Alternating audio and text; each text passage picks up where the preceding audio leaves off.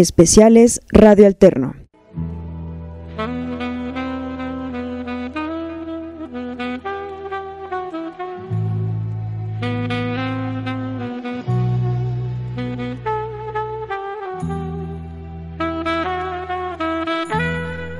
Bienvenidos al nuevo concepto de Radio Alterno, su programa Psicohistoria. Caminemos juntos los senderos de la historia y del alma de los seres humanos. Recorramos los sinuosos caminos de la mente de los seres humanos de nuestro México y del mundo, desde un punto de vista objetivo de la psicología y de la historia, con la voz de su servidor, Héctor Gerardo Navarrete Colín. Bienvenidos a nuestro programa de hoy. Abuelo Neftalí, ya tengo sueño. Ya es muy noche. Ya son casi las 3 de la mañana. Sí, Jacob, es natural que tengas sueño, pero esta fecha no puede pasar desapercibida. Tenemos que celebrarla. Este pasado 14 de mayo, es decir, ayer de este año de 1948 se ha proclamado la independencia del Estado de Israel. Y esto es algo que hay que celebrarlo. Y este día, 15 de mayo de este año 1948, hace apenas dos horas, Sir Alan Cunningham, representante inglés, ha abandonado las tierras de Palestina y nos ha dejado ya libres nuestro país ha nacido y no podemos dejar de celebrarlo. De verdad, Jacob, este es un día memorable. Hay que celebrarlo y hay que estar despiertos toda esta noche. Hay que bailar, hay que disfrutarlo. Sería un día único en tu vida y lo va a hacer, lo va a hacer, Jacob. Es un día único en la vida. Disfrútalo, disfrútalo, nieto, y guárdalo en tu memoria por siempre. Abuelo, abuelo Neftalí, ¿qué es ese sonido que se está oyendo? La música se ha terminado y ese sonido ahora es muy fuerte. ¿Qué es, abuelo? ¿Qué es? Jacob, esa es una alarma antiaérea. Eso nos está anunciando que en unos minutos habrá un bombardeo. Un bombardeo. Nos están atacando. Y esto obviamente es muy grave, Jacob. Tenemos que ponernos a cubierto. De lo contrario, podemos perder nuestra vida. Ven, sígueme, sígueme. Tenemos que refugiarnos en el lugar que tenemos ya previamente designado. Ven, corre, corre. Todo el mundo está abandonando ya la plaza. Ven, refúgiate acá conmigo. Efectivamente, en la madrugada de aquel día, 15 de mayo del año de 1948, Israel, que había proclamado su independencia un día antes, a las 4 de la tarde del día 14 de mayo del año de 1948, estaba siendo atacada. Los atacantes eran los países árabes, Egipto, Jordania, Siria, Líbano e Irak estaba dando inicio lo que los israelíes van a llamar la guerra de independencia. Ellos tendrían que enfrentar el ataque de sus vecinos árabes, que no estaban de acuerdo con la independencia de Israel, es decir, con su nacimiento. Y esto obviamente colocaba una grave situación en la región. Se estaba dando inicio de un largo conflicto que va a durar aproximadamente 15 meses y va a costar 6.000 muertos para el lado israelí, el 1% de la población del país en aquel momento. Para los árabes también hubo pérdidas enormes. No se ha cuantificado el número de muertos para el lado árabe, pero también obviamente tuvo graves bajas. Esto es lo que estaba ocurriendo con el nacimiento del Estado de Israel. Bienvenidos a su programa Psicohistoria, que nuevamente se viste de gala. Ahora para ofrecerles a ustedes, su público, un tema de la historia contemporánea, el conflicto árabe-israelí. Este conflicto, que aún en la actualidad subsiste, se ha dividido de la siguiente manera. Habrá, además de este programa, que es el inicial, cuatro programas más dedicados a este tema. Su estación de radio, arroba Radio Alterno, le da a ustedes la más cordial bienvenida y esperamos que disfruten de estos programas hechos para ustedes. Gracias, público de Psicohistoria. Al terminar la Segunda Guerra Mundial, el mundo pudo contemplar uno de los horrores más grandes que ha vivido la humanidad, el llamado Holocausto judío, que en la actualidad los propios judíos prefieren ya no llamarlo holocausto. Dicen, no corresponde realmente a la realidad de lo que ocurrió. Ellos prefieren llamarlo SOA. SOA significa simplemente asesinato. En cambio, holocausto es algo que se ofrece a la divinidad como un homenaje, como algo sagrado. Y esto que ocurrió en la Segunda Guerra Mundial no tenía nada de sagrado. Fue una verdadera pesadilla para el pueblo judío. El pueblo judío y la humanidad entera pudieron contemplar al final de la Segunda Guerra Mundial que habían sido exterminados alrededor de 6 millones de judíos, hombres, mujeres, niños y ancianos, sin distinción alguna, por el único hecho de ser judíos. Esto que obviamente los nazis habían llamado la solución final, se había llevado a cabo en los campos de exterminio y en los campos de concentración, que los nazis habían diseminado en diferentes partes de los territorios que habían conquistado durante la Segunda Guerra Mundial, especialmente en Polonia. Lugares como Auschwitz, Treblinka, son realmente ejemplos de la barbarie de la que es capaz la humanidad. Esto obviamente al terminar la Segunda Guerra Mundial realmente salió a la luz en todo su horror, en toda su crueldad. Y podemos decir que realmente la humanidad entera se arrepintió de lo que había hecho la propia humanidad. Y en este caso, la recién creada Organización de las Naciones Unidas, la llamada ONU, va a reunirse y va a acordar que es importante abordar la temática del pueblo judío. Esto fue a petición específicamente de Inglaterra. Inglaterra va a llevar en el año de 1947 la temática de la problemática que ocurre en Palestina a la Asamblea General de las Naciones Unidas y va a pedir se le ayude a resolverlo. Recordemos que Inglaterra, desde el término de la Primera Guerra Mundial, tenía como encomienda el ejercer la autoridad en los territorios de Palestina. Este mandato de autoridad se había ejercido durante muchísimos años. Durante este mandato lo que había ocurrido había sido lo siguiente. Los ingleses habían permitido, a través de la llamada Declaración Balfour, que los judíos se asentaran en el territorio de Palestina. Y esto había permitido que los judíos poco a poco formaran comunidad en los territorios palestinos, siendo siempre una minoría, rodeada por los árabes, particularmente los palestinos, que son los que vivían en esas tierras.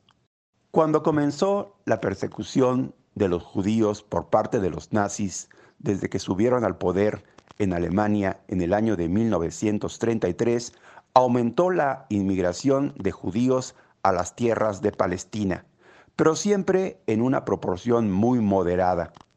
Sin embargo, conforme la Segunda Guerra Mundial va a desarrollarse, la situación va a cambiar por completo. Los judíos ven que el único lugar donde realmente están seguros es Palestina y comenzaron a inmigrar en grandes cantidades escapando de los horrores de la Segunda Guerra Mundial.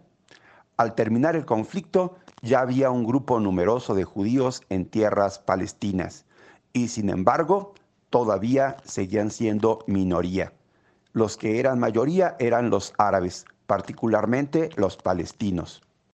Hay que señalar que los judíos habían creado organizaciones específicamente dedicadas a promover el que los judíos emigraran hacia Palestina. Por ejemplo, la Agencia Judía. El hombre que la dirigía se llamaba David Ben Gurión y este individuo se encargaba de promover que los judíos fueran hacia Palestina. También existía la Organización Sionista Mundial. Esta organización había sido creada desde la época de Teodoro Herzl. Este individuo había sido un magnate del periodismo norteamericano que había promovido precisamente que los judíos emigraran hacia las tierras de Palestina y que ahí se creara un hogar nacional judío. Este trabajo incansable, tanto de la agencia judía como de la Organización Sionista Mundial, había ido dando frutos poco a poco, pero eran pocos los individuos judíos que emigraban hacia las tierras de Palestina. Recordemos que las tierras de Palestina eran tierras prácticamente desérticas y que las actividades económicas estaban muy limitadas y que realmente emigrar a aquellos lugares era toda una aventura y tenía una dificultad enorme. Abandonar la comodidad de los diferentes lugares del mundo, particularmente Europa, en donde las condiciones de vida eran mucho mejores, obviamente hacía que los judíos no emigraran. Sin embargo, como ya mencionamos, a partir del año de 1933, la llegada del Partido Nacional Socialista Obrero Alemán, es decir, los nazis, al poder en Alemania, había cambiado toda la situación. Cuando Alemania comenzó la Segunda Guerra Mundial, aquel primero de septiembre del año de 1939, todo va a cambiar. Y de hecho ya había cambiado en gran parte. Recordemos que los nazis habían tenido aquella famosa noche de los cristales rotos en la que los judíos de toda Alemania habían sido perseguidos y vejados por los nazis y que a partir de aquel momento se les había recluido en campos de trabajo en campos de concentración y se les habían quitado todas sus propiedades. Los judíos de Alemania y de toda Europa veían que su única oportunidad de sobrevivencia era dejar Alemania y trasladarse hacia Palestina, y muchos lo van a hacer. Pero la gran mayoría en aquella época no pudo escapar. Se quedaron en los territorios que poco a poco fue conquistando Alemania, y su destino va a ser ir hacia los campos de concentración y después hacia los campos de exterminio. Los alemanes, con la llamada aplicación de la solución final, van a decidir exterminar por completo al pueblo judío y lo van a lograr en gran medida. Obviamente toda esa situación hizo que los judíos voltearan a ver Palestina y su añorada tierra de origen. Y para los judíos, Palestina es la tierra prometida, la tierra que Yahvé les prometió a ellos, y así la van a evocar. A continuación, escucharemos lo que después se convertiría en el himno nacional de Israel. Su nombre es Katikba, se traduce como la esperanza.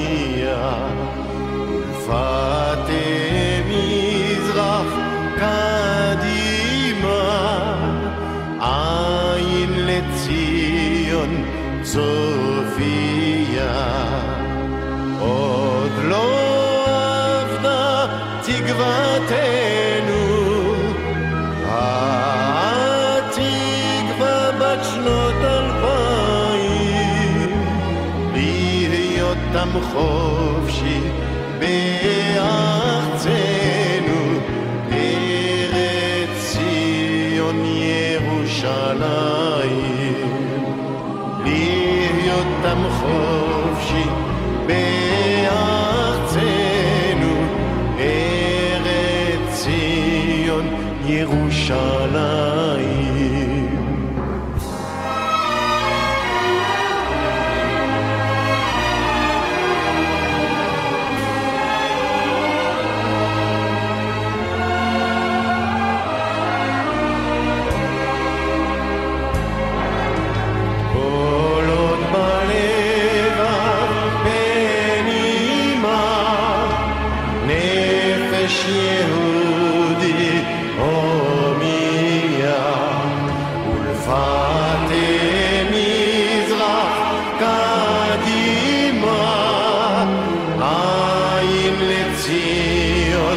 soul.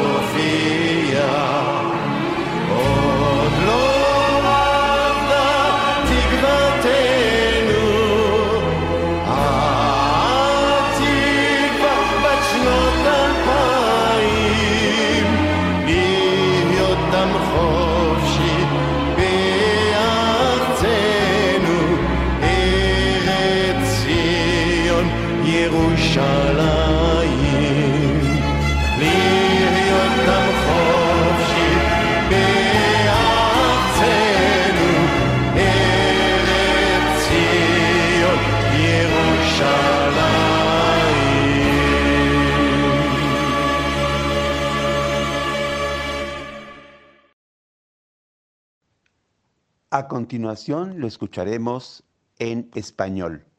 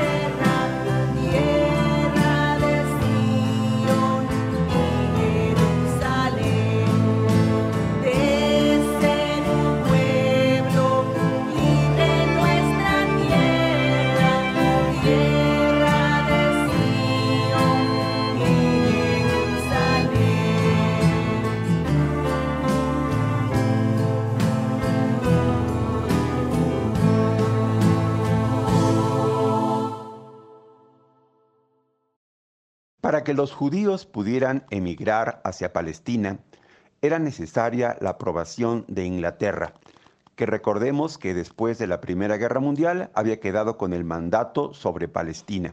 Por lo tanto, los ingleses tenían que autorizar la entrada de los judíos al territorio palestino. Esta entrada había sido autorizada sin grandes dificultades a lo largo de mucho tiempo. Pero poco a poco los ingleses fueron poniendo más y más restricciones a la entrada de judíos a las tierras de Palestina. Esto llegó a exacerbar la situación que existía entre judíos e ingleses y llegar a un verdadero rompimiento. Este rompimiento va a significar que los judíos van a comenzar a hostilizar y a presionar a los ingleses para que permitan mayor entrada de judíos a las tierras de Palestina. Los judíos se habían organizado y habían formado lo que ellos llaman la Hagana, que eran las fuerzas armadas de los propios judíos que ya estaban ahí en Palestina. Dentro de la Hagana había grupos, llamémosle regulares, pero también había grupos irregulares. De estos, particularmente, dos eran muy importantes. Stern, que era un grupo paramilitar de ideas de izquierda, e Irgum, que era un grupo de judíos de extrema derecha, radicales. Estos dos grupos, que eran totalmente diferentes en su pensamiento, ya que uno era de izquierda y otro era de derecha, tenían como elemento común presionar a Inglaterra, hostilizarla para que permitiera que entraran mayor número de judíos a las tierras de Palestina.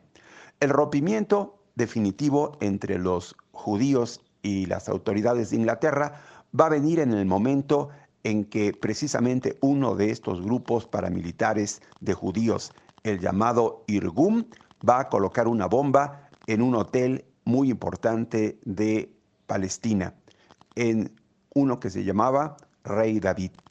Este hotel, que era un hotel eh, internacional, va a ser volado y va a derrumbarse por completo. Eso significaba un conflicto abierto ya entre Inglaterra y los judíos. Los ingleses van a llevar el caso de la situación que se está dando ya en Palestina ante la Organización de las Naciones Unidas, sobre todo porque ya había grandes enfrentamientos entre judíos y árabes. Particularmente los palestinos estaban en medio de aquel conflicto y los palestinos particularmente eran los que hostilizaban también a los judíos. Esta hostilidad era mutua.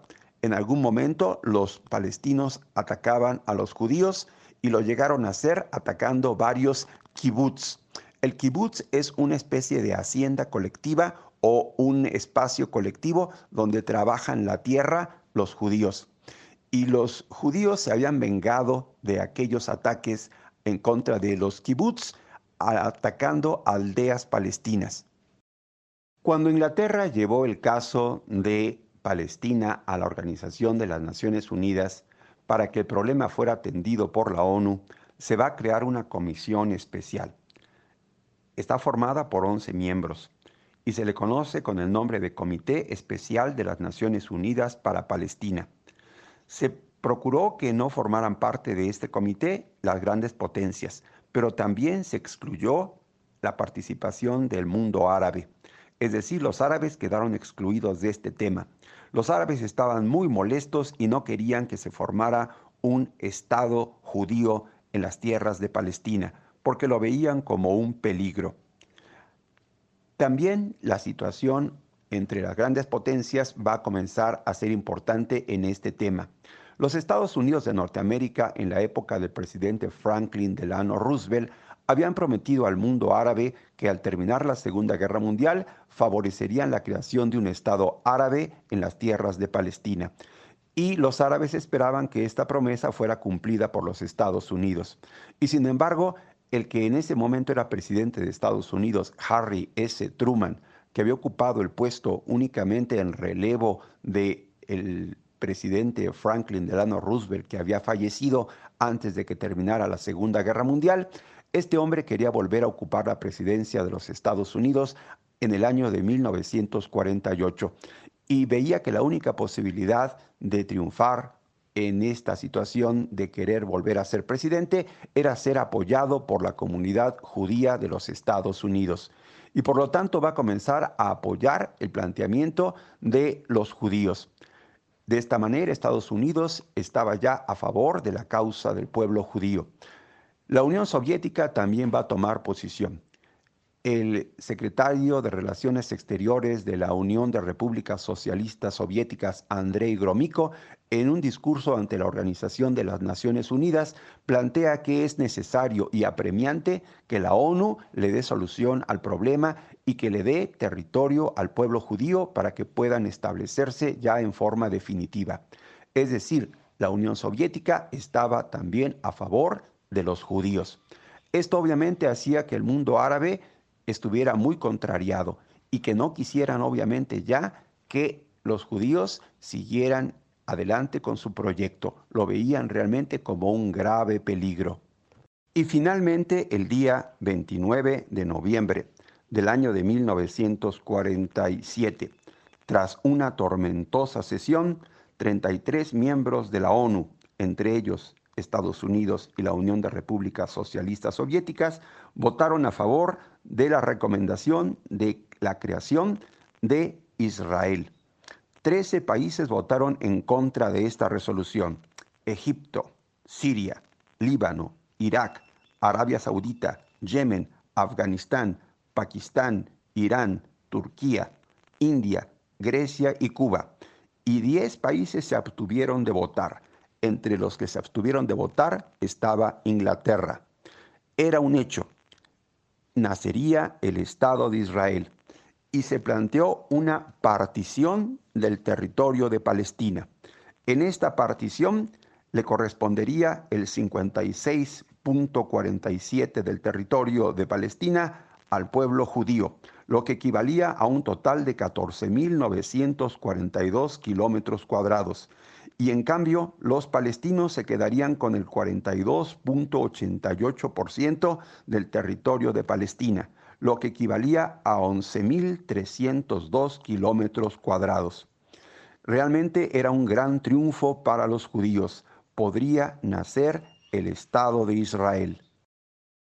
Esta partición otorgaba a los árabes la franja de Gaza, parte de Galilea y casi toda la margen del Jordán a partir del lago Tiberiades hasta la mitad del Mar Muerto. Israel recibiría la franja mediterránea, desde Líbano a Gaza, parte del desierto del Negev con la salida al Mar Rojo y la ribera oeste del Jordán, y la región de Galilea. Jerusalén quedaría bajo dominio internacional. Así lo había decidido la Organización de las Naciones Unidas. Pero los árabes no estaban de acuerdo. Y ellos, desde un primer momento, lo señalaron. No lo permitiremos. Ya en el año de 1948, la tensión entre los árabes y los judíos subía de tono. Los palestinos, en la primer quincena de abril del año de 1948, incendiaron y bombardearon un kibutz judío. Y aquello fue realmente muy grave. Hubo una veintena de heridos y una docena de muertos. Pero de inmediato los judíos van a reaccionar a esta situación. Y el día 9 de abril de ese mismo año de 1948, los judíos van a acercar la aldea palestina de Deir Yesin. La van a incendiar y van a esperar a que la gente salga corriendo de sus casas para matarlos. Y mataron a 25 personas. Aquello era la guerra ya desatada prácticamente entre palestinos y judíos. Lo que ocurrió el día 14 de mayo del año de 1948, es decir, la declaración de independencia del pueblo judío y la creación del Estado de Israel, era simplemente la confirmación de lo que la Organización de las Naciones Unidas había aprobado, el nacimiento de Israel. Pero también lo que ocurrió en la madrugada del día siguiente, 15 de mayo del año de 1948, es decir, el ataque de los árabes en contra del pueblo judío y su oposición al nacimiento de Israel, era algo que también ellos ya habían anunciado anteriormente y que simplemente se va a hacer realidad. No estaban dispuestos a soportar y a tolerar la existencia de Israel. Lucharían para acabar con Israel.